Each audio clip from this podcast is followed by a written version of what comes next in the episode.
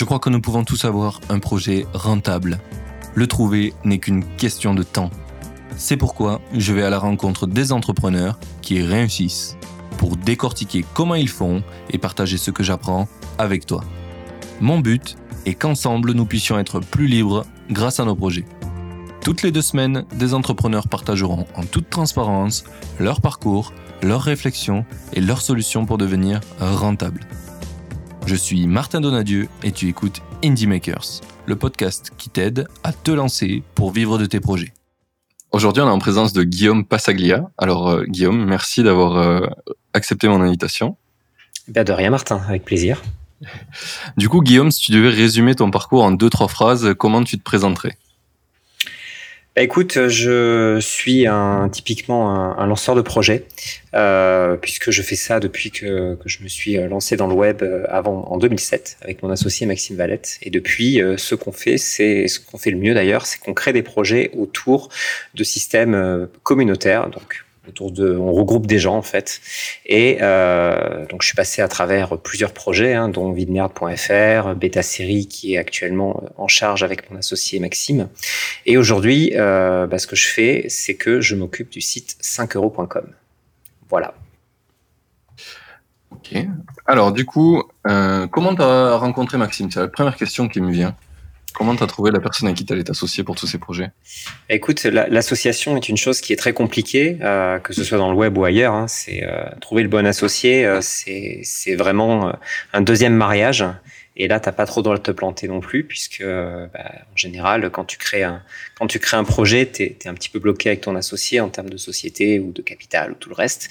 Et donc moi, je l'ai connu il y a très très très longtemps dans le gaming en fait on était dans une équipe euh, semi-professionnelle. Lui était très jeune, hein. il avait, euh, à l'époque, quand il est rentré là-dedans, il avait 14 ou 15 ans, quelque chose comme ça. Et euh, bah, moi, j'en avais 19 ou 20. C'était les AAA, qui existent toujours, hein, Against All Authorities. C'est une grosse équipe multi-gaming qui est toujours en activité l'e-sport a vraiment pris euh, de l'ampleur. Mais à l'époque, c'était ses débuts, et donc euh, moi j'étais là-dedans, euh, et, Maxime était à la technique du site web. Moi j'étais plutôt dans le côté rédactionnel. je manageais une, grosse équipe de rédacteurs, de LAN party en LAN party, où on faisait finalement des, rétrospectives de ce qui se passait et des, tournois qui se passaient, un petit peu comme l'équipe le fait pour les autres, les autres sports. Ben, nous on le faisait pour l'e-sport. Et donc, euh, bah, c'était pendant mes études. C'était euh, donc en 2000, 2006, quand j'ai fini mes études, j'ai eu un master euh, ingénierie informatique et mathématiques. Et Maxime, lui, euh, avait passé son bac et euh, il voulait pas aller plus loin parce que pour lui, il avait déjà un background de développeur. Donc, il avait déjà les capacités de créer des choses. Et moi, j'avais pas envie de faire comme les autres, c'est-à-dire en 2006 de rentrer dans une boîte. Et j'avais plutôt envie de créer mes projets parce que j'avais un petit peu goûté à ça avec l'e-sport. Et donc, bah, c'est un petit peu euh, assez logiquement qu'on s'est associés. Donc, je suis monté à Reims parce que j'habitais à, Avignon à l'époque. Euh, donc, je suis monté à Reims et puis on s'est dit, tiens, on va lancer notre activité ensemble et on va voir ce qui va marcher. Voilà comment on s'est associés. Ok. C'est quoi le premier euh, projet que vous avez lancé? Alors en fait, le, première chose, on a créé donc une société qui s'appelait Beta et compagnie, parce que notre but c'était de créer plein de petits projets et de, finalement d'en trouver un qui marcherait le mieux. Alors, euh, Maxime avait déjà créé Beta Série à l'époque, mais c'était un tout petit projet qui était vraiment dédié à lui, qui permettait donc de savoir où il en était dans les séries qu'il regardait. On faisait aussi un petit peu de presta pour euh, encore Tima parce que bah, il y avait un peu d'argent des sponsors qui tombaient et ils avaient besoin de prestations pour améliorer le site web, pour créer une boutique en ligne. Enfin bon, euh, c'était notre première petite prestation pour bah, pour gagner de l'argent. Quand même, il faut dans la vie, c'est important. Euh, c'était ça notre première année et on, on, a fait plein de petits sites web. Euh, enfin, moi, je me rappelle que j'avais créé des trucs un petit peu à la con, euh, comme un site qui s'appelait maxibestof.fr où tu prenais en photo tes hamburgers et puis tu comparais ça avec la pub. Ça peut marcher encore aujourd'hui. Hein. Ça peut marcher encore aujourd'hui. Hein. On avait créé aussi un truc qui s'appelait Shapstore qui permettait donc de déposer des textes pour après que tu puisses les revendre en fait. Donc c'était de la revente de textes que tu avais écrit.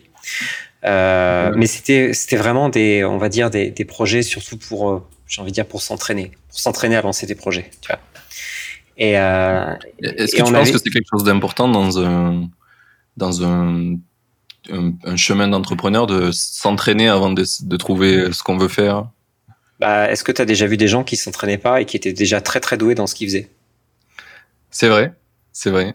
Mais je sais pas, ça peut s'adapter à tout. Hein. Euh, Bien sûr. C'est rigolo parce que souvent, souvent les gens euh, pensent que demain ils vont se lancer, ils vont faire leur projet, ça va marcher. Enfin, il y, a, pas beaucoup de gens qui se disent, bah d'abord je vais en lancer deux trois qui vont être pourris, ce qui arrive en réalité. Et... Bah c'est comme tout, hein. Même euh, je, reprends les ce que j'ai dit tout à l'heure, le, mariage avec un, associé. Euh, quand tu Enfin, c'est très rare de tomber sur ton âme sœur dès le début. Il hein. faut que t'en en aies plusieurs avant qui, qui, vont vraiment te, t'aider à comprendre déjà comment tu, tu, es avec une personne et après euh, comment tu vas évoluer avec elle ou avec lui. Hein. Enfin, ça marche dans les deux sens. Hein. Et, euh, et, donc, bah, pour moi, ça marche pour tout, pour le sport, pour la, la façon dont tu vas être. Euh, euh même là, tu vois, on fait une interview. Euh, je pense que bah, si c'était la première de toute ma vie, euh, j'agirais différemment. Oui, bah, c'est pareil pour lancer des projets l'entraînement. C'est basique en fait, mais. Ouais, c'est basique. Alors ça, peut être fait sur des trucs vraiment bêtes. Il hein. n'y a pas besoin de lancer des, ton, ton premier projet, euh, que ce soit le projet de ta vie. C'est d'ailleurs un peu compliqué si le premier projet que tu lances, c'est le projet de ta vie. Parce que justement, tu ne seras pas entraîné. Donc, euh, tu risques de tomber dans et de faire beaucoup d'erreurs que tu ferais euh, déjà si tu avais des, des petits projets pour t'entraîner. Voilà. Donc euh, ça, ça nous a occupé, on va dire, pendant euh, une petite année. Euh, donc bien sûr, il n'y a rien qui a marché, hein, ce qui était normal. Et mais on avait. vous en avez fait combien en un an à peu près, tu penses? Oh, Pas beaucoup, hein, parce qu'on était quand même pas mal occupé. Je pense qu'on en a fait 4-5. Oh, c'est bien déjà. ouais, ouais, c'est pas mal. c'est pas mal. Alors, c'était en 2006, hein, donc il faut voir que c'était quand même le web était un peu plus restreint. On n'avait pas de réseaux sociaux. Facebook arrivait à peine. Hein. Et encore, c'est vraiment arrivé en 2007 euh, en France. Donc, euh, donc pour lancer un projet, c'était de suite plus compliqué et il y avait euh, pas énormément de canaux. Tu vois. Ouais. C'était vraiment différent. Il faut vraiment se remettre dans l'esprit le, dans de l'époque. T'as as une, une de mémoire, tu sais sur quoi tu diffusais pour avoir un peu de feedback sur tes projets?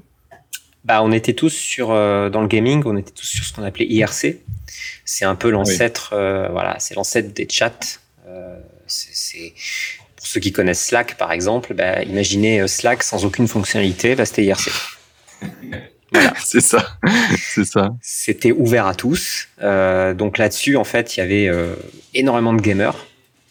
Donc on avait très facilement accès à 1000, 2000, 3000 personnes. Surtout qu'on était dans une équipe qui était très connue, donc on était un peu écouté, tu vois. On faisait un peu les boss. Euh, et, donc, ça permettait quand même d'avoir des, des bêta-testeurs assez rapides. Ok, ouais. Euh, du coup, du coup, pendant cette année-là, vous étiez euh, en train de, de, vendre des prestats et de faire vos projets à côté. C'est comme ça que vous, vous, financiez. Et bah, c'était surtout par les petites prestats, ouais. Bah, et à partir de là, bah, c'était assez simple. Hein. Il, y a, il y a un chan IRC qui s'appelait Vide Merde. On était dessus et Maxime un jour il s'embêtait un samedi et sur IRC, tu peux mettre des topics, ce qu'on appelait, c'était des, des, sortes de titres au, au chan. Et euh, il y, y, avait un historique. Et sur ce chan-là, qui s'appelait Ville Merde, euh, tous les jours, Maxime et d'autres amis, moi, il m'en arrivait peu, donc j'en mettais pas trop, euh, mettaient leur petite galère du jour. Donc c'était euh, aujourd'hui, mon frigo s'était congelé tout seul, VDM. Voilà, c'était juste la blague. Et donc Maxime les a regroupés sur un site qu'il a appelé donc villemerde.fr. Et, euh, et ça, par contre, donc dans la communauté de gaming, dans la communauté d'IRC, ça, tout le monde est allé voir. Tout le monde est allé voir, tout le monde s'est fendu la gueule. Euh, ça a fait exploser les serveurs, euh, voilà, parce qu'on est, ça, ça, a vite dépassé, on va dire, la communauté de gamers. Et donc là, on s'est dit, tiens, il y a quelque chose à faire. Voilà, c'est comme ça, en fait, qu'on est arrivé à ça.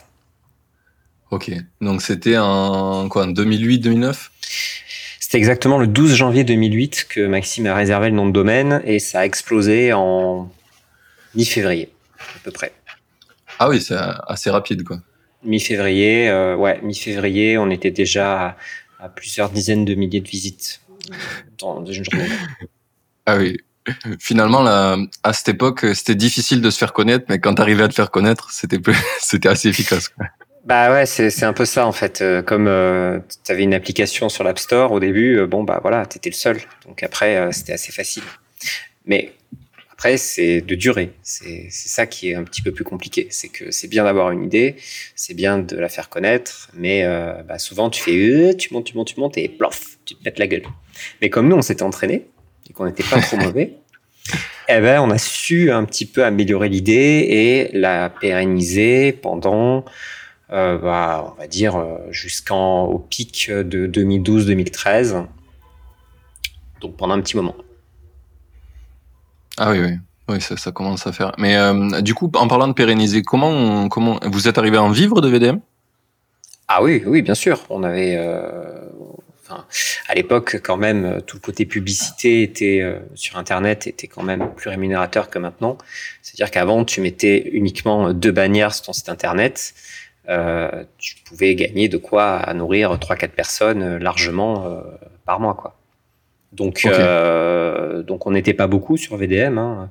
Au pic de VDM, on devait être une, dizaine, mais pas tout le monde travaillait sur VDM. D'accord. Et, en fait, pour faire tourner VDM, on était en gros ouais, 4 ou 5. Quelque chose comme ça mais on en vivait bien. Hein. C'est au, top. On faisait avec euh, avec son pendant américain F My Life qu'on avait lancé en 2009. Euh, quelque chose comme en 2015, euh, on faisait 2 millions de chiffres d'euros de, revenus, 2 millions de chiffres d'affaires par an. À 10. Ouais, à 10, ouais. C'est beau, c'est beau. À 10, c'est ça. Et justement, c'est euh, c'est rigolo parce que hum, quand quand je suis tombé sur euh, votre profil sur euh, LinkedIn, j'ai repensé. en gros, dans tous les projets que j'ai essayé de lancer, j'ai essayé de copier un peu ce que vous aviez fait dans le, le côté communautaire qui permettait, pour selon moi, de vous décharger d'un maximum de taf pour vous concentrer mhm. sur les, les, choses essentielles. Comme par exemple, dans VDM, j'aimais beaucoup le fait que tu puisses review, enfin tout le monde puisse review les VDM de tout le monde. Ce qui mhm. fait que vous aviez beaucoup moins de taf de modération, je suppose. Ouais. enfin, alors beaucoup moins. Non, en fait, c'est oui et non. C'est-à-dire que euh, c'est comme quand tu souffles sur un meuble euh, que tu n'as pas vu depuis des années, que tu as laissé dans un grenier, tu vas enlever une partie de la poussière, mais il va rester la, la poussière qui, qui, reste, tu vois, qui colle. Le truc, le truc où il faut un chiffon et, il faut du produit pour l'enlever. Voilà. Et donc, on enlevait vraiment les choses qui étaient euh, soit vraiment mal écrites, soit vraiment pas drôles, soit pas du tout adaptées. Mais par contre, on avait, on va dire, des niveaux de relecture qui fait qu'on en relisait quand même, on va dire en moyenne, entre, entre 3 et 600 par jour. Ah oui, oui ça, ça, fait quand même pas mal. Donc en fait, on enlevait le gros, mais on en relisait quand même beaucoup. Beaucoup, beaucoup, beaucoup. Parce que euh, tu peux faire confiance aux gens, mais euh, nous, on, est, on était vraiment les seuls à avoir en tête tout l'historique du site. Et donc, on, évitait les redites. Il y a des choses qui sont très subtiles dans l'humour, qui fait que, euh, en fait, c'est pas que l'action qui est drôle, c'est aussi la façon dont tu le racontes. Et donc, beaucoup de gens aussi, euh, disons, se, se laissaient juste porter par le contenu donc en gros, plus une VDM était grosse, euh, plus finalement euh, les, gens votaient pour. Mais en fait, c'est pas pour ça qu'elle était validée. C'est-à-dire que des petites VDM toutes bêtes, si elles sont bien racontées, en fait, finalement, elles feront beaucoup plus rire que des trucs absolument énormes que personne ne croira. Donc, on cédait de la communauté, mais c'était pas pour ça que la communauté était complètement décisionnaire. D'accord. C'est euh, quand même quelque chose qui est, qui est un petit peu différent. Et ça s'adapte pas à tout par exemple, euh, enfin sur 5 euros, c'est pas du tout la même chose. On reçoit des centaines de services par jour qu'on doit modérer aussi à la main. Il n'y a pas de modération par la communauté là-dessus. On peut pas. Ok. Euh, donc, c'est vrai que à chaque outil euh, son, utilité et ça dépend vraiment de ton outil je vais noter ma question sur 5 euros après, on va finir sur VDM. Euh, du coup, tu as parlé de, du pic en 2012. Qu'est-ce qui s'est passé en 2012 pour VDM Vous l'avez euh, toujours Alors non, non, en 2012, c'est juste qu'au bout d'un moment, euh, quand tu es en parabole, la parabole arrive à son maximum, et ce qui est normal. Hein. On peut pas non plus monter, monter, monter pendant, pendant des années, surtout sur quelque chose de, de comique. tu vois, enfin quand tu arrives à un maximum de, gens qui touchent ton produit, après derrière, tu es obligé de retomber un petit peu.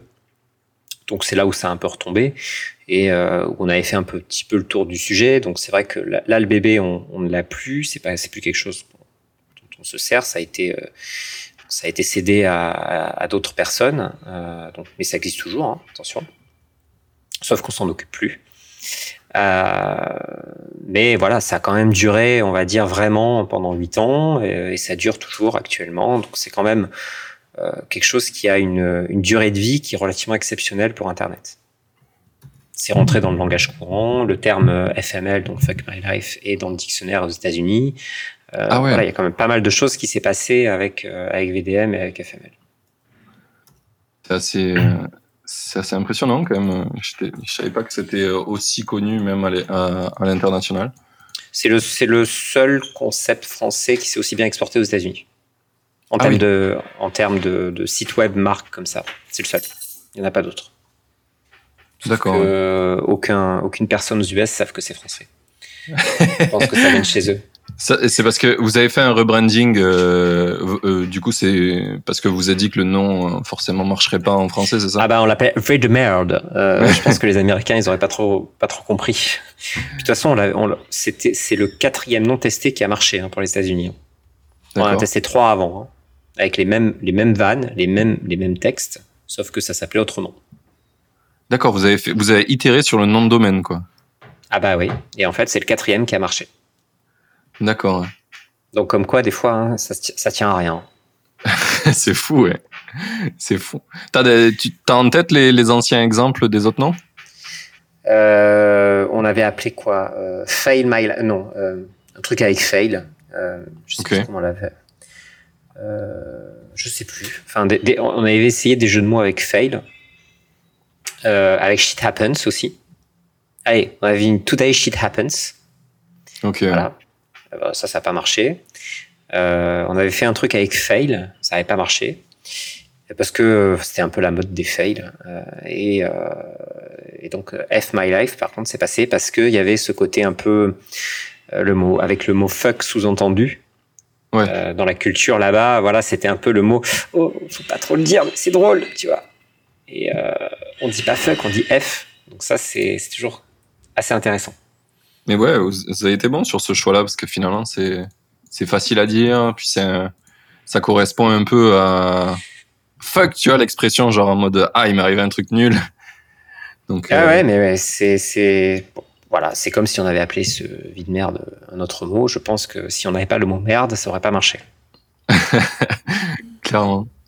C'est intéressant parce qu'il n'y a pas souvent de business où le nom de domaine est autant important. Euh. Des fois, des fois c'est, enfin, c'est un mix de plusieurs choses, mais là, j'ai l'impression que de ce que tu me dis pour les US, en tout cas pour votre lancement, ça a eu beaucoup d'impact, quoi. Ça a eu un, impact énorme. Après, euh, le nom de domaine, quand même, euh, est une grande variable. Hein. Le, nom, c'est quand même quelque chose qui permet à ta marque d'exister. Et bah, pareil, 5 euros, c'est quand même un nom de domaine fabuleux. Hein. Oui, oui, 5 euros aussi. Bah, d'ailleurs, on va passer sur 5 euros un petit peu. Euh, ma première question, c'est vous l'avez lancé avant que Fiverr existe ou vous avez, vous avez repris le, concept de Fiverr? Alors, on l'a lancé après Fiverr, tout simplement parce que euh, justement en 2012 ou 2013, on était allé aux États-Unis, on a découvert Fiverr. C'était assez underground encore à l'époque. Hein. C'était vraiment les débuts euh, et, ça nous avait assez intéressé le système qu'ils avaient mis en place. Et donc, on s'est dit que euh, quelque chose euh, bah, pouvait fonctionner euh, en France et en Europe. Donc, on a repris l'idée. c'est surtout l'idée donc de, de, dire que bah, tu loues pas les services de quelqu'un, mais c'est quelqu'un qui propose un service, il a un prix plancher et après ça peut augmenter avec des avec un système d'options. Donc on a trouvé l'idée de base assez cool et euh, on l'avait on l'a on l'a commencé en side project euh, donc en même temps que VDM. C'est pour ça qu'on était 10, c'est que à côté il y a, on se servait donc de, de, VDM pour faire un petit peu de side project et pour se dire il faut qu'on prépare la suite. D'accord. Avec merde, ça allait pas durer euh, jusqu'à la fin des temps quoi. ok. C'est stylé, j'ai finalement, VDM, ça a été votre, votre projet Kickstart et après, vous avez euh, créé d'autres pour, euh, pour que ça soit durable dans le temps. Bah, oui, en fait, euh, oui, ça a été ça. C'est-à-dire qu'on a eu de l'argent avec Vidmerde qui nous a permis de d'embaucher pour préparer d'autres projets. Mais bon, après, les autres projets, on les préparait avec une ou deux personnes. Hein. C'était pas non plus des grosses équipes. Hein. Donc, c'est juste que ça prend du temps. Surtout, en fait, on, comme on sait que créer une communauté, ça prend énormément de temps, bah, on se pressait pas forcément. Donc, si tu vois les premières images de 5 euros, fouf, c'est quelques catégories, euh, une liste de microservices, euh, euh, la possibilité d'acheter, ça ouvre un chat entre deux personnes, il n'y a pas de gestion de commandes très compliquée, et puis après derrière, voilà, l'argent est filé aux vendeurs ou remboursé, c'est tout. En fait, c'est très simple à la base. Chaque projet est très simple. Vidmerde, c'est une liste d'anecdotes avec uniquement deux fonctions. Je valide, c'est une VDM, tu l'as bien mérité. Et une fonction de soumission. C'est tout. Ça va pas plus loin que ça. Ça, c'est le MVP de VDM. c'est ça. Mais c'est ça, en fait. C'est lancer un projet, ça doit être simple. Donc euh, après, bon, 5 euros, c'est vrai que c'est un peu plus complexe de base à lancer. Donc ça a mis, euh, on va dire, euh, à... il y avait qu'un codeur au début. je pense qu'il a mis, je crois, 6 mois avant de sortir une première version. Et de cette première version, on a eu nos premiers vendeurs et on a pu commencer vraiment à développer à partir de là. D'accord. Oui, 6 mois, c'est. Bon, à l'époque, c'était en, quelle année En 2012 Non. Plutôt. on, a commencé, on a commencé début 2012. D'accord, oui. C'est au moment où vous avez vu que vous étiez au top sur VDM et qu'il était temps de lancer quelque chose? Euh, Je sais plus pourquoi, mais que, enfin, ce qui nous a poussé à faire ça, je pense que c'était l'opportunité. En se disant que voilà, il y avait ça qui se faisait, qui était plutôt cool. Et, euh, bon, euh, c'est toujours bien aussi de prendre des idées ailleurs, euh, surtout après que ça a été totalement adapté à notre sauce. c'est plutôt, c'est plutôt intéressant. Ok. Hum, et je me demande, sur 5 euros, du coup, comment, euh, comment vous avez validé le fait que vous pensiez que ça soit réplicable en France? C'est quoi qui vous a fait dire? Parce que je suppose que tu n'as pas vu que ça qui était euh, aux États-Unis et qui n'était pas en France.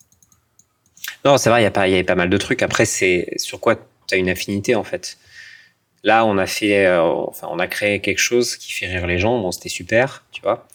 Euh, après, partir sur du e-commerce, je te dis, c'est complètement autre chose. Hein. Donc, tu passes d'un business financé par la pub un business finalement qui est complètement à l'opposé. Donc, c'est qui est tributaire des, euh, des flux d'argent sur ton site. Et là, encore pire, puisque notre commission, elle est unique, elle est de 1 euro. Enfin, on, pourra, on pourra en parler après euh, si nécessaire. Mais quoi qu'il en soit, le business est complètement différent. Donc, il y avait un peu un défi, c'est-à-dire de partir complètement sur autre chose. Et euh, on avait envie aussi de sortir du système publicitaire euh, qui, on voyait bien, euh, commençait un peu à, à partir en sucette. Hein. Je pense que c'est vraiment le terme. Et d'ailleurs, il est complètement de toute façon parti en sucette aujourd'hui. À cause de la baisse des prix, ce que tu disais tout à l'heure? Non, c'est surtout euh, que à cause des adblockers et le fait que maintenant la, la pub soit quasiment à 100% euh, drivée par euh, quelques gros acteurs, c'est-à-dire Facebook, Google, Instagram et et puis c'est tout. 80% hein. de la pub sur le net, c'est ça maintenant. En tout cas, les annonceurs restent là-dessus. toute la pub bannière ne, rapporte quasiment plus rien et de toute façon, plus de 50% est bloqué par les adblockers. Donc, bah, tu es un peu, on va dire, dans un modèle qui n'a pas vraiment euh, de. Qui, va mourir en fait. On est un peu comme, comme la musique il y a quelques années. Quoi. c'est un peu euh, c'est un peu compliqué en ce moment quoi. Faut qu'ils trouvent un moyen de se renouveler. C'est un peu compliqué, c'est ça. Donc euh, on avait plus envie d'être en fait dans ce système là et euh, donc de passer sur un autre système de revenus, bah, nous arrangeait bien. Et c'est aussi pour ça, je pense qu'on a, on a décidé de partir sur, sur 5 euros. Même si on sait que sur 5 euros, c'est extrêmement complexe de lancer un site comme ça, puisque bah, tu es un peu, es un peu au, au début, euh, sur un site comme ça, c'est un peu le problème de l'œuf euh, et de la poule. C'est-à-dire que tu as besoin de vendeurs pour avoir des clients et tu as besoin de clients pour avoir des vendeurs. Donc, euh, tu fais comment pour avoir une communauté, en fait? Viens, on enchaîne sur cette question. Comment vous avez fait pour lancer la communauté? C'est toujours ça. Hein. Il y, a deux variables qui sont capitales. La première, c'est que bah, c'est de, l'huile de coude, c'est-à-dire qu'il faut aller chercher les gens un par un. T'as pas le choix. Surtout dans un système comme ça, où tu dois aller trouver des gens qui ont les capacités de vendre des microservices, donc des gens déjà, des gens qui ont des compétences.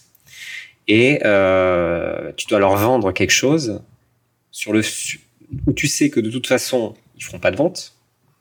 Donc il faut être assez persuasif pour dire ok c'est compliqué machin mais poste quelque chose au pire ça t'engage à rien et puis derrière on verra ce que ça donne. Et c'est le fait que certains acceptent, d'autres vont se dire oh il y a des gens qui sont dessus donc je vais y mettre aussi. Donc il faut aller les chercher, t'as pas le choix. Donc pas pendant des mois, c'est aller chercher. Alors tiens, on manque de vendeurs qui font par exemple du mixage audio. Eh ben qu'est-ce qu'on va faire? On va sur des forums, on va on va voir nos potes, euh, on va voir euh, on va voir sur Facebook, euh, dans des groupes, ce genre de choses, et on leur dit bah, venez, proposez vos services, ça coûte rien, et puis au, mieux ça vous fera gagner un peu d'argent. Et vous continuez à le faire ça maintenant encore? Non, maintenant on arrête quand quand la communauté est assez grosse, après on arrête. Ça, elle se nourrit d'elle-même? Ça se nourrit d'elle-même après. En fait, ça rejoint ma deuxième variable. Ma deuxième variable, c'est le temps. C'est que pour créer une communauté, il faut du temps. Tu peux pas créer une communauté en euh, quelques jours. Euh, même à coup, j'ai envie de dire, de grosses dépenses publicitaires. Le problème, c'est que tu as créé une base de sites et de concepts qui te concernent toi. Disons que tu l'as créé selon tes critères mais tu ne l'as pas forcément créé pour les gens que tu cibles. Parce qu'en fait, tu sais pas ce que les gens attendent exactement. D'où l'intérêt de créer des petits systèmes, j'ai envie de dire, et après de les évoluer au fur et à mesure que ta communauté arrive et prend finalement ses aises dans ton système. C'est là où tu vas comprendre ce qu'elle a vraiment besoin. Et donc, ça va te permettre en faisant évoluer ton système, d'attirer plus de gens parce qu'ils vont se retrouver dans un site qui finalement est de mieux en mieux adapté à ce qu'ils attendent. Donc le temps est essentiel. C'est même si on avait dépensé 200 000 euros en publicité sur 5 euros, on aurait eu euh, quoi? On aurait eu quelques milliers d'inscrits et les gens se seront peut-être dit c'est quoi ce site pourri? Et ils se barrent. Et t'as perdu 200 000 euros de budget. Ouais. Mais... Donc le temps c'est important. Ok, mais du coup, c'est aussi une dynamique pour toi, pour toi importante de co-construire avec euh, la communauté, si ton business est communautaire, bien sûr? Ah bah c'est essentiel. C'est-à-dire que si tu construis pas, en fait, ce qu'il faut comprendre, c'est que un site web, quand il est communautaire, il t'appartient plus à toi, il appartient à ta communauté. C'est leur site en fait. C'est eux qui l'utilisent tous les jours, c'est pas toi en fait. Toi, tu es juste le vecteur qui permet à ta communauté d'utiliser le site, mais c'est ta communauté qui utilise le site. Donc, c'est à toi d'anticiper les désirs de ta communauté. C'est à toi de comprendre euh, vers quoi elle veut aller. Mais après, finalement, c'est elle qui décide. Hein. Si elle veut se barrer parce que tu as fait une mauvaise décision, bah, tu peux très bien leur dire tant que tu veux que bah non c'est comme ça que ça doit se passer parce que moi j'ai décidé ça et que je vous jure que ça va être bien si ta communauté décide que oh, bah non c'est de la merde bah barrer, va se barrer c'est évident et c'est comme ça que de gros systèmes communautaires se sont pétés la gueule hein. les MySpace les euh, enfin je peux en compter plein hein. Ah, bah choses finalement euh, qui euh, a évolué un peu au forceps et, et finalement, euh, les, évolutions euh, n'ont pas été prises en compte. Enfin, en tout cas, euh, les personnes qui ont fait évoluer les sites n'ont pas pris en compte les communautés, et donc bah, c'est pété la gueule. Hein. C'est un peu ce qu'on se demande pour Facebook parfois. est-ce que. Ouais, c'est un peu plus. C'est tellement gros Facebook en fait que c'est compliqué maintenant de s'en passer. Ils sont arrivés à un tel point que c'est un peu différent. C'est après, c'est comme ah le design de Facebook. ça me rappelle les époques où oh, le design de Facebook a changé, c'est de la merde, je me barre. Et puis tu reviens trois jours après. Euh, bon bah c'est bon. Tout le monde est revenu. design, tu, tu, restes sur Facebook, c'est pas grave. Quoi. Ouais, je vois ce que tu veux dire. Après, je sais pas. Peut-être que moi j'ai l'impression que pour eux, en tout cas, il y a peut-être un moment donné où ils vont, euh, où tu vois, comme toi, euh, VDM ça a été ta, ta, première source de revenus et Facebook ça va, ça va peut-être au bout d'un moment, c'est tous les autres services qu'ils ont lancés et qui continuent à lancer qui vont être la suite de Facebook, mais pas forcément le, le site euh, comme on l'a connu là. Oui, c'est fort probable. C'est fort probable. Je suis assez d'accord avec toi. C'est, de toute façon, c'est bien pour ça qu'ils ont racheté Instagram. C'est bien pour ça euh, que le Messenger est devenu une application euh, à part entière. C'est parce que ce sont des vecteurs maintenant qui sont tellement importants pour Facebook, encore plus que l'application en elle-même, euh, qui, avancent comme ça en fait. Facebook, je suis sûr que l'application Facebook en tant que telle n'est plus sans doute la, priorité chez Facebook. Ouais, ouais je, je, je, pense que Je pense aussi que c'est le cas. En tout cas, ça se ressent à plein niveau. Quoi. Bon, bah, revenons un peu sur 5euros.com. Euh, du coup, là, j'aimerais un peu parler de, du modèle de, de rémunération de, de 5 euros. Mhm. peu, euh, Que Mhm. tu m'expliques comment ça marche. Et puis, euh, puis je viendrai sur mes questions après, vas-y. Alors, euh, dès, la, dès la création de 5 euros, bon, enfin, ça marche pour tout concept. hein, euh, il faut te, te- il faut que tu te dises quelles sont les, bases de, ton, de ce que tu crées et sur quoi tu ne transigeras jamais.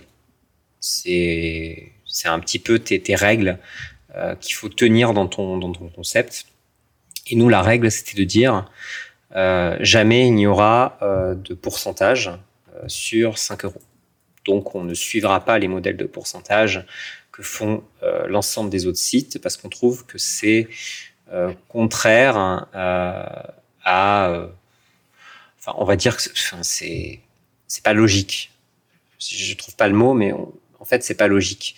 Pourquoi c'est pas logique? Parce qu'on crée un système sur lequel de gérer une commande à 5 euros ou de gérer une commande à 1000 euros, ça va se gérer exactement de la même façon. C'est la même chose. Donc pourquoi d'un côté on prendrait 1 euro et pourquoi d'un autre côté on prendrait 200 euros de commission?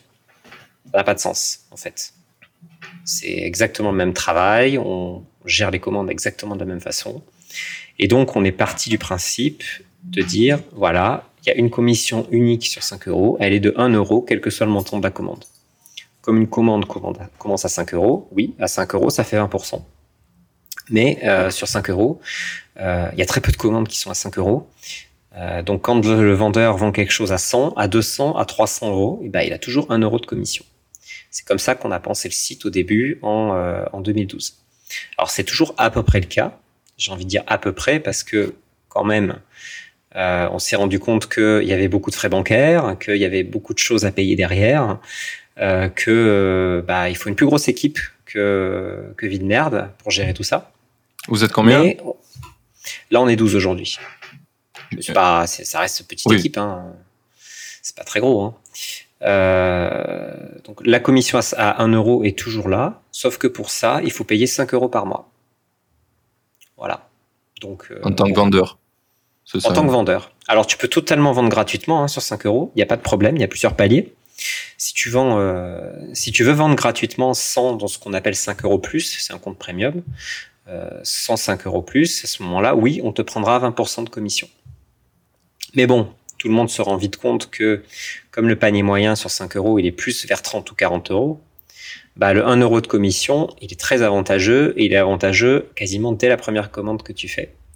Donc, bah, payer 5 euros par mois, euh, c'est une dépense euh, euh, qui est euh, assez invisible et surtout, c'est une dépense fixe. C'est-à-dire que tu sais que le site 5euros.com va te coûter 5, 5 euros, euros. par mois. Comme si tu payais Netflix, comme si tu payais, euh, on va dire, un abonnement. On sait qu'on te coûte en charge 5 euros par mois. Peu importe le nombre de commandes que tu fais.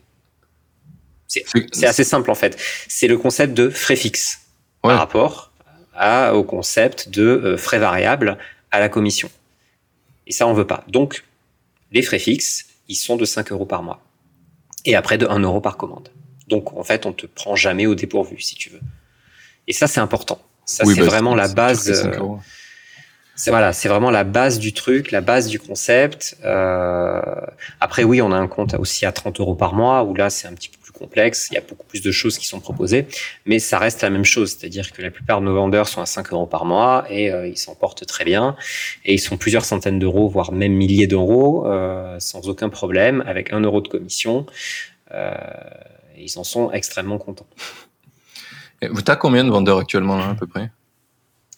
Alors sur 5 euros, on va dire en actif par mois, il y a entre 4 à 5 000 vendeurs. Donc qui ont fait au moins une vente dans le mois, à peu près. Euh, et on, on a un flux de vente euh, d'à peu près, euh, on va dire, entre euh, 550 et 750 000 euros par mois qui, qui transitent sur 5 euros. D'accord, ouais. ça c'est les, les ventes de vos vendeurs. Les ventes de nos vendeurs, c'est ça.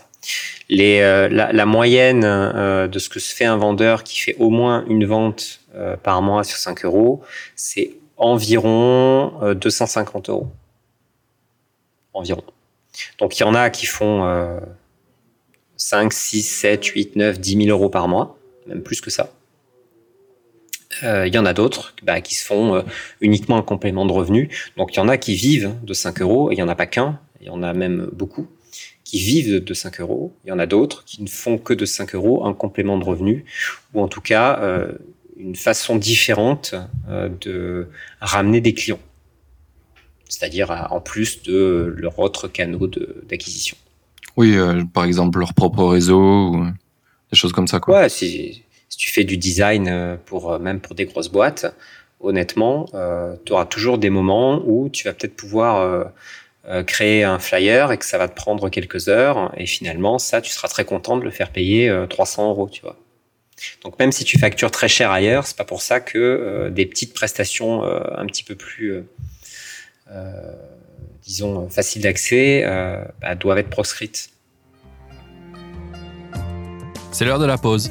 J'en profite pour te rappeler de noter le podcast et si tu souhaites m'aider à l'améliorer, mets un commentaire car je les prends tous en compte.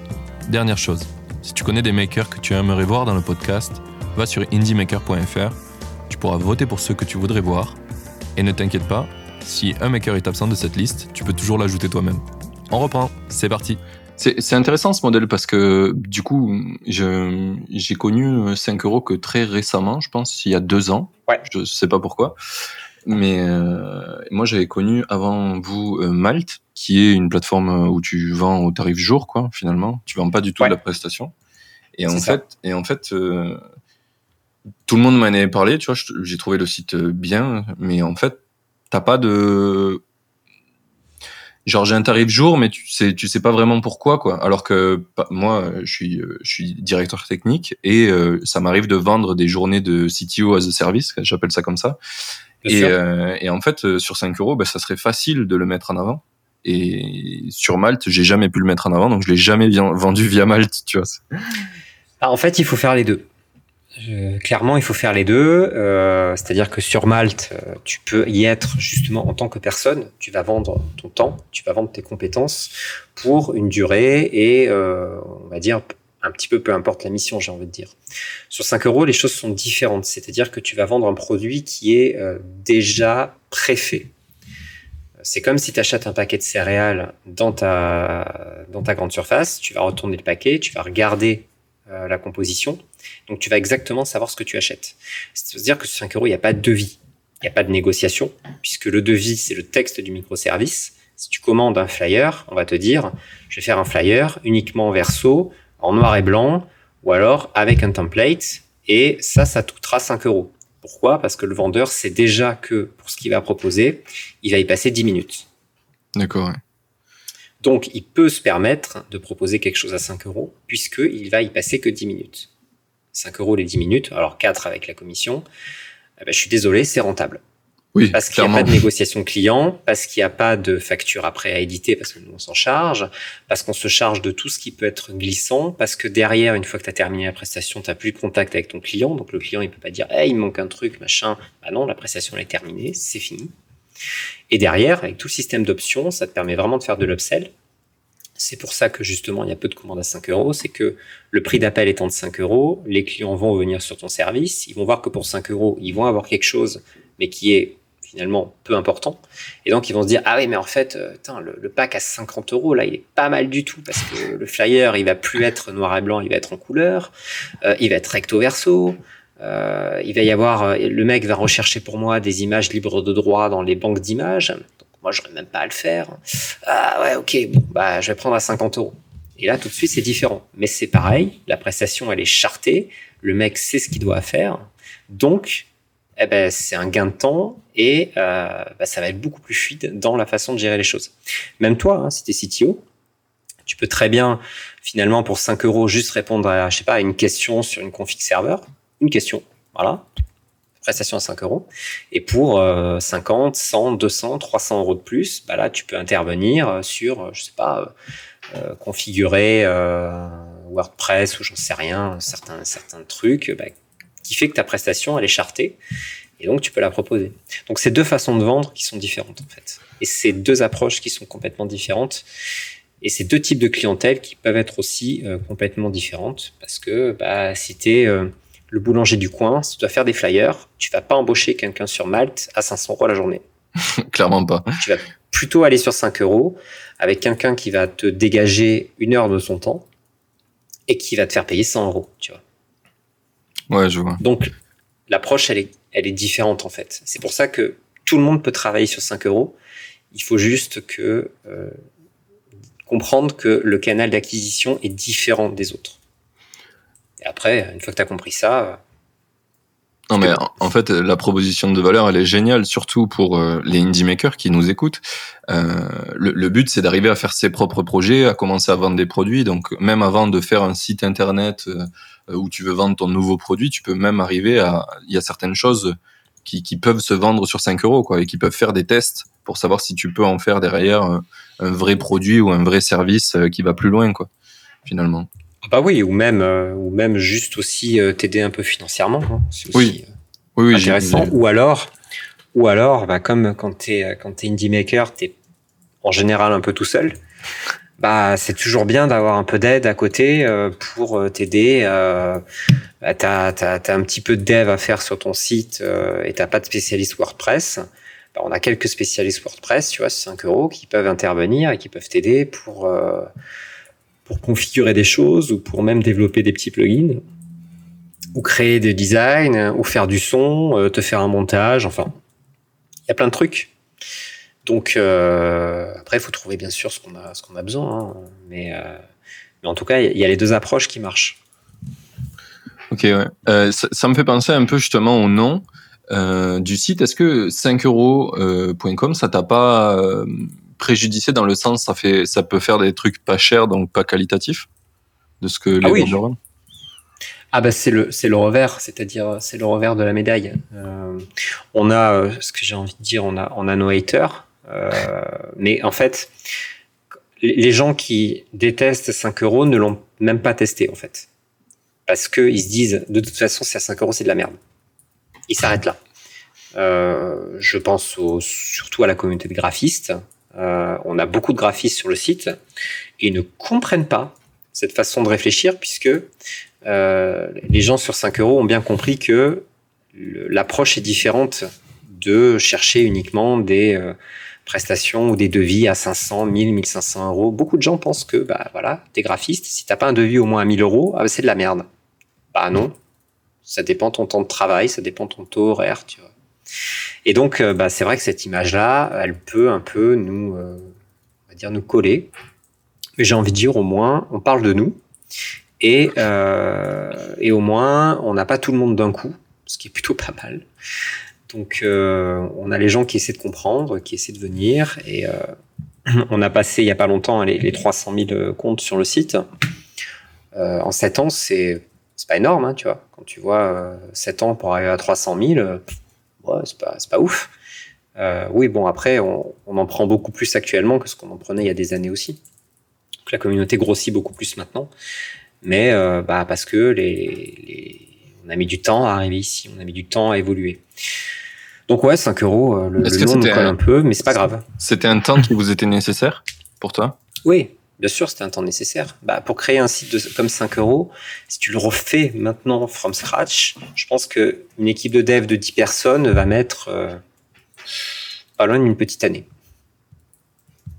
Ok, moi je suis pas capable de voir la complexité qu'il y a derrière, mais il y a, c'est, en fait, euh, on est beaucoup plus complexe que, que l'ensemble des autres sites dans la gestion de commandes, dans la toute la façon de gérer euh, la commande. Euh, même Fiverr est beaucoup plus simple. D'accord, ouais. Tu vois. C'est intéressant. Ça me fait penser que, bah, tu vois, on, on, tout à l'heure, on parlait de la comparaison avec Malte. Et euh, du coup, Malte, c'est une boîte qui a levé des fonds, il me semble, et qui a grossi énormément vite. Et, oui, bien sûr. Ouais. Et, et, et, justement, moi, ce que j'essaie de porter avec ce podcast et avec euh, la communauté qu'il y a derrière, c'est euh, c'est plutôt l'idée de, de bah, comme vous, c'est de grossir euh, avec la communauté et de d'essayer d'être un peu tu vois, de, de, de, faire quelque chose de raisonné pour, euh, tu vois, peut-être arriver à, à 300 000 utilisateurs au bout de 9 ans, mais euh, tu l'as fait dans un sens où euh, bah, t'as pas, t'as pas, finalement, t'as pas exploité les, les gens qui étaient sur ton site en leur prenant une commission au pourcentage qui aurait pu prendre beaucoup plus d'argent, mais euh, tu l'as fait ah de manière que tu trouves saine. Et finalement, c'est quelque chose de plus périn dans le temps, j'ai l'impression, le système un peu indie comme ça, que, que le système concurrent en mode levée de fonds à l'américaine. Bah, en fait, il y, y, a deux choses. C'est-à-dire que des fois, des levées, tu es obligé de les faire parce que tu n'as pas d'autres possibilités. Je pense à des à la construction euh, d'une chaîne de montage. J'en sais rien, tu vois, avec des, si tu as vraiment besoin de, euh, de cet argent-là euh, pour euh, créer une structure, pour euh, ouvrir un magasin, pour avoir du stock. Des fois, bah, il faut lever. Mais, mais, finalement, les, les levées de fonds qu'on voit maintenant, elles sont plus sur du soft que sur du hard. Alors il y a les deux, c'est juste, c'est surtout des fois que c'est le soft qui, euh, qui parle le plus, mais euh, mais bon, il y a, y, a, y a, les deux. Hein. C'est pas que le soft qui, euh, qui lève, bien au contraire. Euh, il y a aussi, enfin moi je suis aussi investisseur dans pas mal de boîtes et j'ai investi dans des boîtes qui ont du stock. Hein. Donc je fais un peu les deux. Mais mais quoi qu'il en soit, c'est vrai que déjà de 1, de pas ouvrir son capital, bah, c'est toujours une chance parce que euh, tu gardes 100% de tes parts. Donc ça, c'est quand même important. Euh, dès que tu fais rentrer des gens, bah, t'es plus chez toi. Il hein, faut dire ce qui est. Même si tu gardes, on va dire, plus de 50% des parts, t'es quand même plus chez toi. T'as quand même d'autres personnes. Et ces personnes que tu fais rentrer, elles ont peut-être pas les mêmes objectifs que toi. Elles ont des objectifs de rentabilité qui sont peut-être beaucoup plus courts. Et donc des exigences qui sont beaucoup plus complexes. Euh, des fois, pour accepter de l'argent, bah, on va te demander de faire évoluer ton système. Par exemple, je suis sûr que si j'avais demandé euh, une levée de fonds euh, il y a euh, trois ans, on m'aurait dit, mais regarde, tu as fait, je sais pas, n'importe quoi, tu as fait un million d'euros en chiffre d'affaires, donc en transfert d'argent, hein, c'est-à-dire pas en chiffre d'affaires pur pour la société, c'est-à-dire tu as, généré un million d'euros de transactions, tu te rends compte que si tu avais pris 20%, bah, tu aurais eu 200 000 euros. Alors oui, génial, ok, j'aurais peut-être eu 200 000 euros, mais est-ce que ces vendeurs-là seraient restés sur le site? Est-ce qu'ils n'auraient pas essayé par tous les moyens de sortir les clients du site? Là, les vendeurs, en fait, font rentrer les clients dans le site parce que la commission est tellement peu chère qu'ils se disent c'est beaucoup mieux que mon client vienne sur 5 euros, que je gère sur 5 euros, parce que j'ai rien à faire, j'ai ma commission et en cas de problème, bah, j'ai une gestion de litige et je suis soutenu. Donc là, les vendeurs, au lieu d'essayer de faire sortir les clients du site pour ne pas payer la commission, ils les font venir sur le site pour faire payer pour, payer cette commission de 1 euro. Donc en fait, c'est vrai que c'est du long terme. Et ça, en termes d'investissement, il bah, n'y a pas tout le monde qui arrive à le voir. Tu vois Pas tout le monde. Et c'est compliqué à expliquer à des investisseurs ce genre de choses. Bah, clairement, que rester... quand tu es investisseur, c'est pas ta priorité première, quoi. Bah non, on va te dire, on va dire, mais t'es bête ou quoi? Regarde, euh, mets 20%, et puis au moins t'es tranquille, tu gagnes de l'argent. Alors c'est plus compliqué que ça. Je vois. Mais ça tombe bien que tu aies avancé un peu sur les objectifs différents avec les investisseurs. J'aimerais savoir un peu, c'est quoi tes objectifs actuellement avec 5 euros? Bah nous déjà, euh, on a, on va dire, fait un premier objectif. On l'a, on l'a eu euh, quelque chose comme je crois en octobre de l'année dernière, septembre peut-être, où on est rentable. Voilà. Donc ça déjà c'est bien parce que bah depuis on n'était pas rentable. Donc euh, il y a quand même un petit peu d'argent euh, personnel des associés qui étaient investis là-dedans et on a continué à en tout cas à en mettre pour atteindre ce point de rentabilité. Maintenant on est rentable, on a de l'argent de côté sur la société. Euh, donc euh, ça se passe bien. C'est déjà un premier point. D'être rentable à 12 personnes, c'est bien. donc le second point maintenant, c'est surtout d'évoluer le système pour essayer de le faire grossir sans perdre de vue tout le côté, on va dire, fondamentaux qu'on a depuis le début.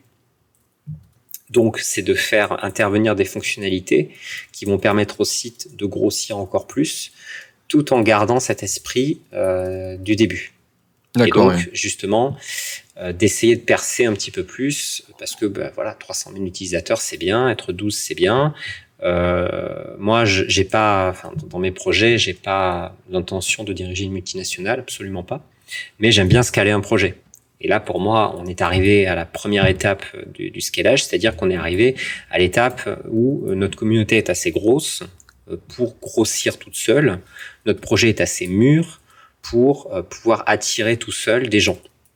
Voilà. Donc ça, c'est, on a atteint la taille critique en fait où on peut y aller. Et donc derrière maintenant, vous l'aviez en tête à, cette taille critique à l'avance ou ça c'est au fil de temps qu'elle vous aviez compris euh? C'est un peu au fil du temps. C'était difficile. Enfin, une fois que tu as passé euh, ouais, les 100 000 utilisateurs en général, ça va. C'est un peu ce que j'ai remarqué sur, sur, un peu tous les projets. Euh, 100 000 utilisateurs, euh, tu commences à avoir une base qui, qui, est, qui est assez solide. Alors je parle vraiment des systèmes communautaires, hein, je parle pas d'un système de clients. Hein. Si, avais des, si j'avais 100 000 personnes qui payaient 5 euros par mois, bon, bah, ce serait pas pareil, tu vois. Oui, oui. Donc, euh, on est sur ce genre de, de, de choses là, pareil, euh, vie de merde. Dès que ça a dépassé les 100 000 personnes, ça a continué vraiment à progresser euh, très, très fortement. Voilà, bon, après, ça, ça, ça c'est pas vraiment à, graver dans le marbre hein, comme, chiffre, mais, c'est à peu près ça. Et donc, maintenant, c'est de continuer à professionnaliser le système, de sortir sur ce prix de base de 5 euros. Va proposer bientôt euh, que les gens puissent créer des services à plus de 5 euros de base euh, et d'autres choses, mais toujours en gardant cette commission à 1 euro, toujours en étant le plus respectueux possible du vendeur et à ce que le vendeur touche au maximum l'argent de sa vente. C'est vraiment notre but. C'est votre manifesto, quoi. Ah oui, mais il est important à tenir. Parce que c'est vrai que de se dire, euh, voilà, on prend 1%, 2% sur les ventes, euh, bah, c'est sûr que de suite, c'est pas la même. Et, euh, mais par contre, il faut le mettre en, en balance avec, avec la communauté et avec ce que tu veux que les gens, avec ce que tu veux que proposer, en tout cas aux vendeurs et à ce qu'ils utilisent et aux clients hein, aussi, parce que bon, le client il paye quelque chose, c'est toujours intéressant de, de, savoir ce que le vendeur touche. Et ça très peu, très très peu, très très peu de sites pardon le disent, très très peu. alors que vous, ça affiche en clair quoi. Nous, ça affiche en clair. Dès le dès le checkout, tu sais combien le vendeur va toucher. Je te défie de trouver un autre site qui le met. oui, clairement, je pense, qu'il y en a pas. Le, bah, le seul moyen d'arriver d'arriver à le savoir, ça serait peut-être de t'inscrire en mode vendeur quoi, pour voir. Ouais, ou alors de fouiller les CGU et j'ai fait l'exercice euh, sur une quinzaine de sites. Eh ben c'est euh, pas du tout marqué euh, dans tous les dans, dans, beaucoup de sites en fait. On ne sait absolument pas le taux de commission euh, que la plateforme prend. On ne sait pas. Et sur des plateformes comme des plateformes de rédaction, des rédacteurs.com, euh, même des graphistes, tu vois, rédacteur.com, graphiste.com, d'autres plateformes de rédaction, ça peut aller jusqu'à quasiment 50% le taux de commission. Ah, c'est abusé ça. et il est affiché nulle part, absolument nulle part. Et ça, je trouve ça euh, déjà c'est irrespectueux euh, pour le client parce que le client il a, il paye quelque chose, donc il s'imagine que le vendeur va toucher à peu près ça, et c'est pas du tout le cas. Donc c'est sûr que euh, bah, quand tu fais un travail, tu t'attends à avoir euh, le travail pour lequel tu payes. oui, si tu payes 50 euros, te dis bon allez euh, peut-être que la plateforme elle se prend 5 euros, euh, allez je paye le vendeur il aura 45 euros donc tu t'attends à un travail qui a qui est à hauteur de 45 euros. En fait si le vendeur en touche 25 derrière tu n'auras pas du tout le même travail, pas du tout. Ah bah oui, mais, même je pense qu'en tant qu'acheteur si j'essaye de deviner le prix d'une plateforme j'ai en tête des frais de commission comme à la PayPal, tu vois, même moins de 1%. enfin, ah oui, bah, Fiverr prend 20%, et encore, euh, prend 20% au vendeur, et il prend 5% au client. Fiverr. Ah ouais. Donc quand tu vas, quand tu vas payer 100 euros chez Fiverr, en fait, euh, le vendeur va en toucher 75. Et c'est pas le plus problématique. Hein. Des sites comme rédacteur.com, on est sur des taux qui sont à 35 à 40%. Hein. Et variable en fonction de quoi? Tu le sais? Absolument pas la moindre idée. D'accord, ouais, c'est vraiment obscur. Euh, c'est très très obscur euh, ce système de commission et euh, je pense qu'il explosera hein. à un moment ou à un autre. De toute façon, ce système va exploser, que ce soit même sur des systèmes comme Uber, comme dans d'autres choses. Exactement ce que j'avais en tête, ouais. Je, je, pense que ça va exploser et que on va revenir à un système donc qui n'est pas à la commission, mais qui est à un tarif fixe. Bah, quand ça Parce se justifie pas, oui, clairement. Regarde, chez, Uber, les, chauffeurs doivent reverser 20 ou 25%, je crois que c'est 25%, euh, de chacune de leurs courses à Uber. Euh, bon bah ok très bien mais euh, quand tu fais quand tu fais des trajets à 100 euros c'est dur quand même de te dire je dois reverser 25 euros à Uber déjà que c'était peut-être pas cher 100 euros si je ne touche que 75 euros c'est compliqué pour moi si j'avais un tarif fixe que je paye par mois, par exemple, pour utiliser la licence Uber, c'est 300, 400, 500 euros, par exemple. Bah, au moins, je sais combien je paye et je sais que bah, je vais peut-être devoir faire tant d'heures pour arriver à mes fins et pour arriver à me, on va dire, à me tirer d'affaires et dégager mon revenu. En fait, c'est beaucoup plus facile à gérer et euh, beaucoup moins problématique euh, ce genre de choix. Oui, en tout cas, c'est beaucoup moins caché. C'est juste fait pour durer, puisque au final, en fait, euh, si tu es chauffeur Uber, c'est super c'est un super exemple. Si tu fais une course à 100 euros, ben forcément tu vas conduire plus loin, donc tu vas user ta voiture plus, donc tu auras plus de frais systémiques. Mais du coup, Uber il prend toujours le 25%, donc la même chose. Tu n'es pas gagnant quoi. En fait, plus tu vas travailler pour Uber, plus tu vas lui faire gagner d'argent. Alors oui, derrière, plus tu gagneras d'argent aussi. On est, on est d'accord. Cependant, pourquoi dans ces cas-là, alors que la société te fournit le même service, chacune de tes courses. Pourquoi finalement ce, service-là n'est pas finalement en flat fee et on n'en parle plus quoi? Donc c'est sûr que ça peut pas s'adapter sans doute à tout. Il y a beaucoup de monde qui diront à raison, oui, mais c'est un apporteur d'affaires, donc il prend une commission, c'est normal, c'est comme ça. Ah oui, bah c'est normal, euh, oui. Alors quand on quand on battait les gens euh, il y a 100 ans, c'est normal aussi. Non, je pense qu'il y a des choses qui peuvent changer. C'est pas parce que ça fait, ça fait, 50 ans qu'on fait ça que c'est un bon modèle, clairement. Exactement, exactement. C'est un peu ça. Donc, euh, donc c'est pour ça que ce système de commission, quand finalement euh, le système gère toutes les choses de la même façon et que c'est pas plus cher pour un système de gérer quelque chose qui coûte 100 euros que de gérer quelque chose qui coûte 5 euros, pour moi, ça doit avoir la même chose, ça doit avoir le même poids, la même valeur. Et si ça rapporte plus de choses justement au vendeur, eh ben tant mieux pour lui. Bah pour lui. C'est un petit peu notre vision, en tout cas, chez 5 euros. je la trouve euh, vraiment cool, cette vision. je suis en train de d'imaginer si tu allais sur un SaaS, un truc que tu payes, genre Spotify, et tu payais euh, au pourcentage de ce que tu gagnes, tu vois, ou enfin, rien à voir. Ouais, bah c'est possible, c'est possible. Alors après, oui, ça s'appelle les impôts. Oui. Et, même, et même les impôts, euh, ça s'adapte en fonction de ce que tu gagnes. Tu vois, ils sont pas non plus. Euh, oui, c'est pas euh, fixe. Ils, ils, mettent pas un pourcentage fixe, tu vois. Ils mettent un pourcentage variable en fonction de ce que tu gagnes. Donc, pour être logique, j'ai envie de dire, des systèmes comme Uber devraient dire. Donc, si tu gagnes peu, ben, on va te prendre peu de pourcentage. Tu vois, on va prendre peut-être 5% sur les quelques courses que tu as faites, parce qu'on va t'en laisser plus. Tu vois, ouais. laisser plus. On a vu que tu gagnais pas beaucoup, donc on va t'en laisser plus. À la rigueur, tu vois, un système comme ça, je le trouvais plus logique. Mais euh, c'est pas le cas. c'est clairement pas le cas. C'est pas le cas. Hein. Il faut quand même. Le but, c'est de gagner le maximum d'argent. C'est aussi ça. Bon, et du coup, on va finir le sujet sur l'argent et après on arrivera sur mes questions finales puisque ça fait déjà une heure qu'on est ensemble. Eh oui, le temps tourne. Ouais, c'est ça. Euh, la dernière question que j'ai à te poser là, c'est euh, un peu comment tu optimises du coup les revenus sur 5euros.com là actuellement. C'est quoi les, les étapes qui vous permettent de demain essayer de gagner plus Parce que c'est quand même, je suppose, quelque chose qui, qui vous intéresse. Oui, oui, bien sûr. Bah, c'est les services supplémentaires. C'est-à-dire que euh, nous, derrière, ce qu'il est intéressant de proposer sur 5 euros, c'est euh, des choses en plus pour nos vendeurs. C'est-à-dire qu'on a un compte à 5 euros, on a un compte à 30 euros. Peut-être que demain, on va faire un compte à 50 ou à 60 euros qui aura des fonctionnalités supplémentaires, comme le fait par exemple de pouvoir être à plusieurs sur un même compte, de gérer euh, de gérer plusieurs comptes, de euh, on proposera peut-être aussi euh, de un petit peu comme le Bon Coin de mettre en avant certaines certains microservices tu vois, ou du, une sorte de Google Ads du, microservice. On aurait peut-être une zone de mise en avant payante qui permettrait à des gens qui veulent un peu mettre en avant leur microservice de le faire, euh, tout en sachant que le microservice a été mis en avant. Google, comme le fait Google dans les résultats de recherche en fait. Donc de proposer finalement des choses supplémentaires à des vendeurs qui le souhaitent et qui ont envie d'avoir ces fonctionnalités, euh, sans non plus euh, empêcher aux, nouveaux de ne pas en bénéficier si, si ça leur est pas nécessaire en fait.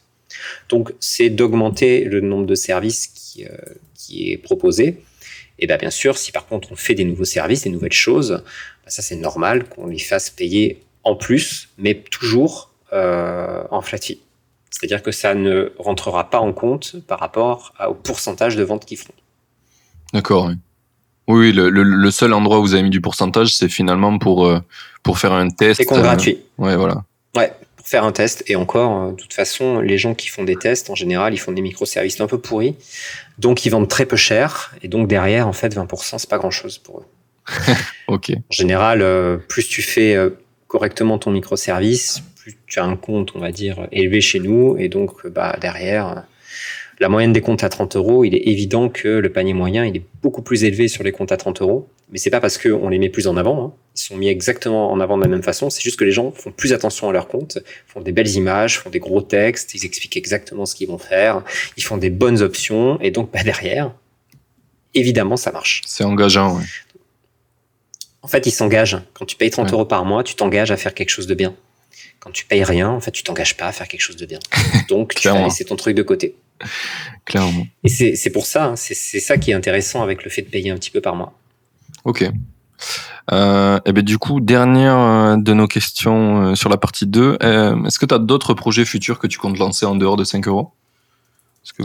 Honnêtement, j'en ai déjà lancé pas mal. je vais peut-être faire autre chose après.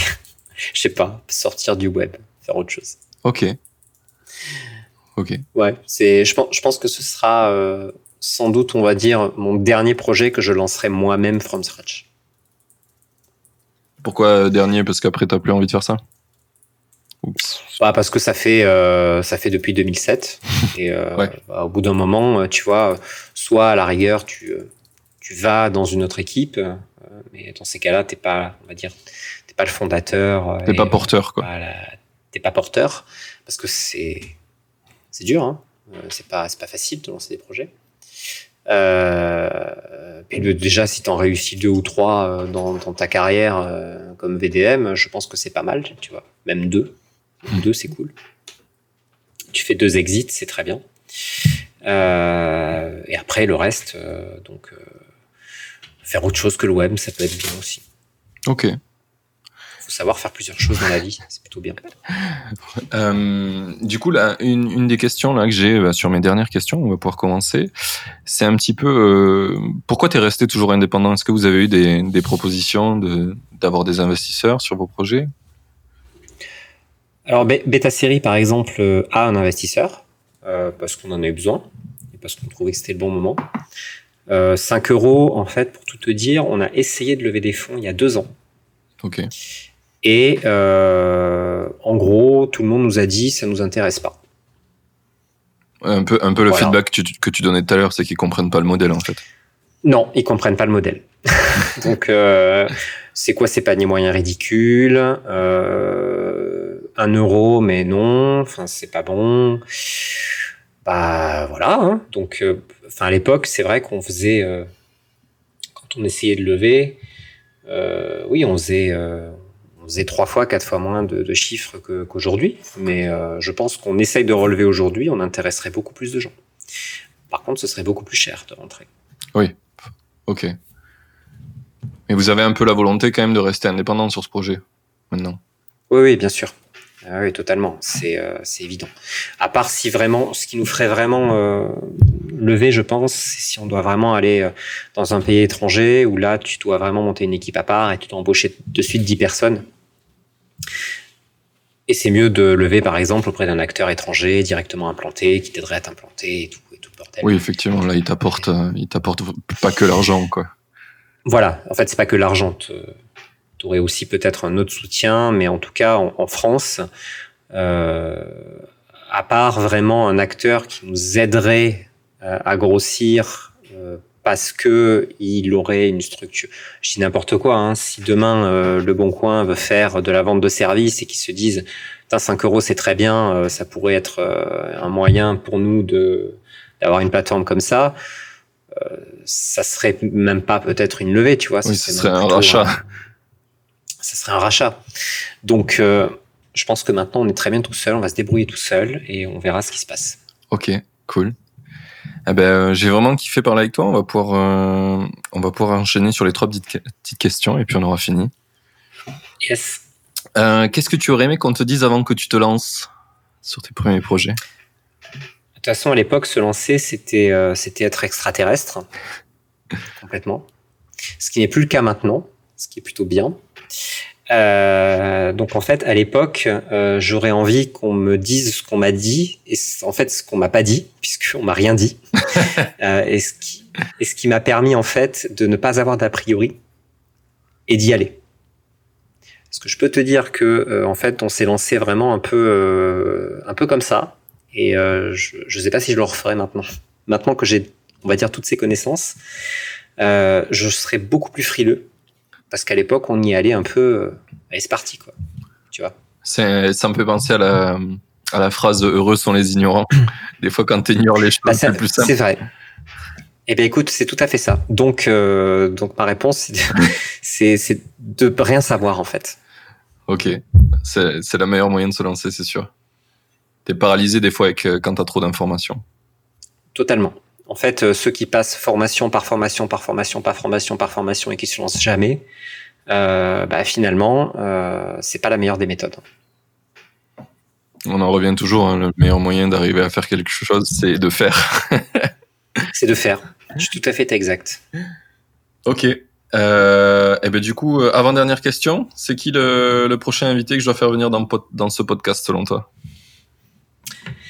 Bah, écoute, euh, je sais pas si tu connais Swello. Suelo, ça me dit un truc. Ça te dit un truc, mais oui, tu connais Jonathan, euh, son, son CEO. Euh, bon, je le cite souvent parce que de un, euh, de un, c'est vrai que j'ai. euh, alors lui, il a, il a, il a levé, mais il a levé de manière très spéciale. Donc, si tu l'invites, tu pourras savoir pourquoi. Et il a commencé à être entrepreneur quand il avait 16 ans.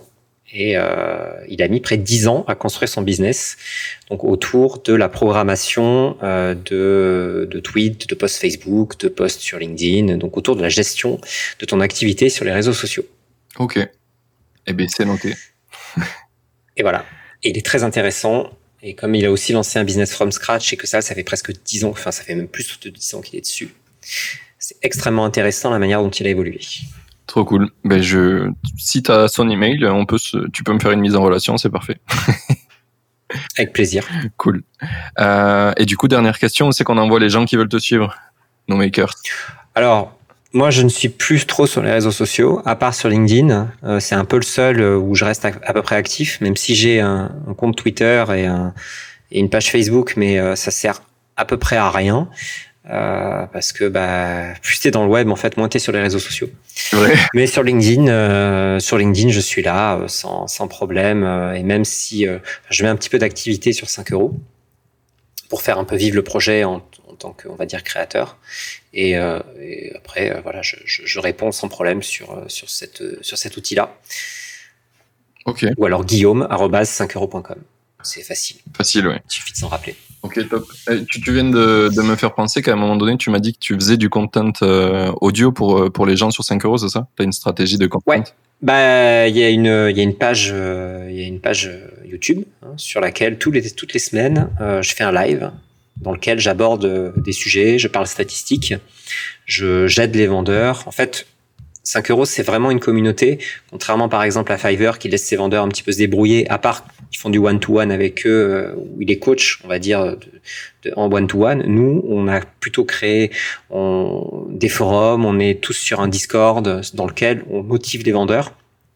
Et donc, dans cette logique-là, euh, on intervient aussi de manière globale, que ce soit sur les réseaux sociaux ou sur Facebook ou sur YouTube, où on essaie de leur donner le maximum d'informations, parce que plus ils seront bons vendeurs, plus ils sauront comment fonctionne le système, plus derrière ils seront capables de vendre correctement. Donc, finalement, nous, ce qu'on cherche, c'est pas à attirer des clients, mais c'est à former des vendeurs pour que eux-mêmes, après derrière, attirent leurs clients.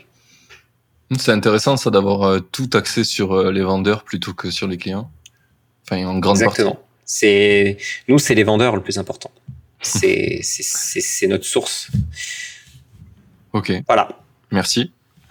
On a un peu dépassé Bah, le temps, le temps que tu avais prévu, mais C'est pas grave, je vais je vais courir, tout va bien. merci beaucoup pour ton temps. Je t'en prie. C'était vraiment un très bon épisode. Je suis ravi de Non, d'avoir C'était super intéressant. Et je vais m'inscrire direct Avec sur plaisir. 5 euros en tant que vendeur. Eh ben, J'espère, mais par contre, regarde nos formations avant, hein, parce que sinon, tu n'écriras pas correctement ton microservice. Ok. Euh, et ben, je mettrai le lien aussi de, de votre chaîne YouTube sur le sur l'épisode du, du podcast. Ça marche, c'est gentil. Merci beaucoup. Et Allez, bonne journée. salut. Ça y est, l'épisode est fini. J'espère que t'as kiffé autant que moi. Merci d'avoir écouté, merci à l'invité d'avoir pris le temps de venir. Et à dans deux semaines pour le prochain. Belle journée à toi.